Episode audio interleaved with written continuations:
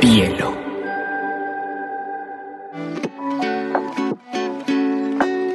Hola, bienvenidos a Te Cuento News, un espacio donde analizaremos las noticias más importantes del mundo digital y la Web3 en menos de 20 minutos.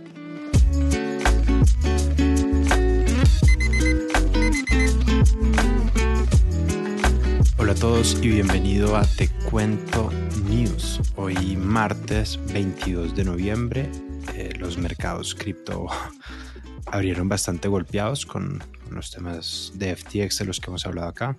Bitcoin bajó la barrera de los 16.000, está en 15.994 y Ethereum está en 1.102, como siempre. No es consejo financiero, pero siempre es buen momento para comprar. Hoy el scroll down me toca hacerlo a mí solo.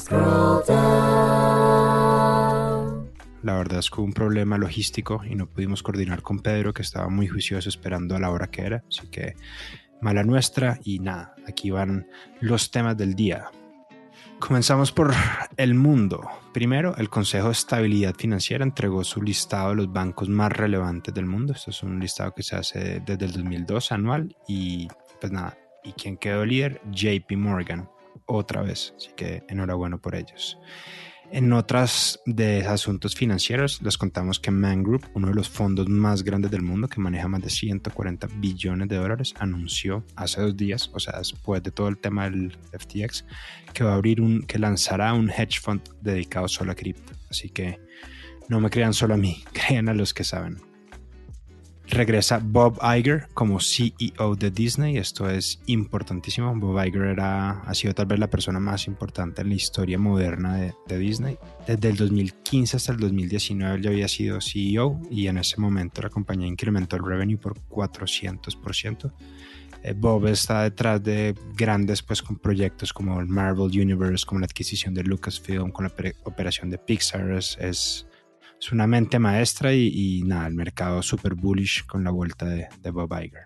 Les contamos también que el mundo post-FTX ha tenido varias secuelas. La primera es que varios, varias compañías han anunciado pues que que tienen que mirar cosas internamente porque tenían mucha exposición a FTX.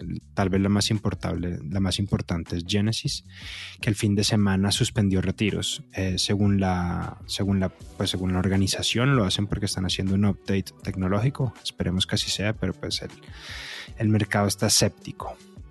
Otra cosa muy importante es quién llegó a manejar el, el FTX después de Sam SBF. Eh, FTX llegó John Daly III. Él es él también manejó Enron cuando pasó todo lo que pasó. Y lo más chistoso del tema es que anunció que nunca había visto un nivel de incompetencia ni informalidad como lo que hay en FTX. No hay registros financieros de nada, no hay papeleo de absolutamente nada, no saben cuántos empleados tenían, no saben dónde estaban las inversiones. Esto es un, caos. Así que, pues nada, a ver qué sigue pasando con ese papelón. En nuestro segundo drama preferido, eh, Elon Musk restituyó la cuenta de Trump, lo hizo, hizo una votación abierta en Twitter y Trump ganó por bastante poco. Pues digamos, el Musk le preguntó a todo el mundo si querían que lo restituyeran o no y como el 52% de la gente votó a favor. Así que, pues nada, de vuelta Trump a, a Twitter. En otra noticia muy importante, Azuki, una de las colecciones predominantes o preeminentes del mundo de los NFTs. Aquí hemos hablado varias veces de ellos. El fin de semana, este fin de semana que pasó, salieron en el carro de Red Bull. Así que salió Light, que es uno de los es uno de los personajes del universo Suki y estuvo en el carro. Así que, pues nada, muy, muy, muy chévere que empiecen a, a, poblar nuestro mundo estos personajes pues, de la Web3.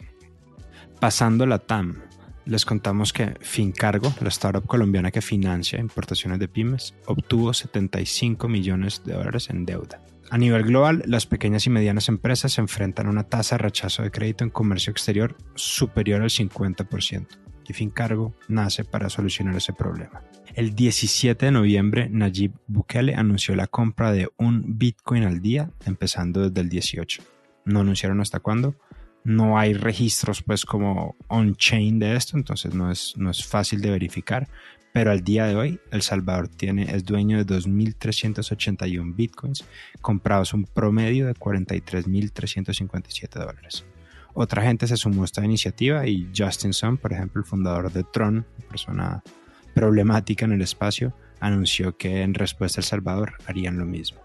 Cuisinart, la marca francesa, eligió a Colombia para abrir su primera tienda física del mundo, con una inversión de 300 mil dólares aproximados, así que estarán buenas las filas que, se armen cuando, cuando la inauguren. El CFO de Bitmain, una de las empresas más importantes como de minería en el mundo, anunció durante el World Digital Mining Summit que todo el mundo, pues todos los ojos del mundo cripto están puestos sobre Latinoamérica, en especial Argentina, Brasil y Paraguay, por su capacidad para producir energía verde para el minado de Bitcoin. Después de todo, no somos tan apasionados como creíamos. En una encuesta realizada por Taquión, una encuestadora argentina, el 89.3% de los argentinos hoy prefieren que no haya más inflación a que Argentina gane el Mundial de Qatar. La consulta se hizo luego que la ministra de Trabajo hiciese unas declaraciones que los argentinos deberían enfocarse en el Mundial y después sí preocuparse por la inflación. Mala esa ministra. Mercado Libre inicia el pago de las tarjetas prepago físicas y virtuales y códigos QR como método de pago. Hoy cuentan con más de 100.000 comercios adheridos a su red. Ahora Mercado Pago entra a otra liga. La emisión de tarjetas prepago con Gary Medel como rostro de la campaña publicitaria. Repito todo eso. Mercado Libre se inicia en el modelo de las tarjetas de prepago. Ya tenían códigos QR, ya tenían de todo, ya tienen más de 100.000 comercios adheridos a su red y ahora Mercado Pago entra a la liga de emitir tarjetas prepago. Y la campaña publicitaria es con Gary Medel, bastante consecuente con lo que está pasando en el mundo del fútbol. También les contamos que Itaú, el banco más importante de Brasil, anuncia sus planes para ser custodio de cripto. Así que, bienvenido Itaú al, al futuro y, les deseamos mucha suerte, sino en sus Ventures Web 2, por lo menos sí en sus Ventures Web 3. Esto ha sido todo por hoy. Traté de mantenerlo corto ya que nos falta la, el alma de la fiesta. Eh, les agradecemos a todos por escucharnos. Están muy pendientes. Este jueves sale el próximo capítulo de Conte Cuento sobre el metaverso. Es extraordinario. Nos gustó mucho. Y de nuevo, déjenos saber qué piensan. Compártanos. Estamos siempre listos para conversar. Un abrazo. See the sky, see the clouds amongst the sun. See the day for everything it could be. Stop treading on that snooze button. Run.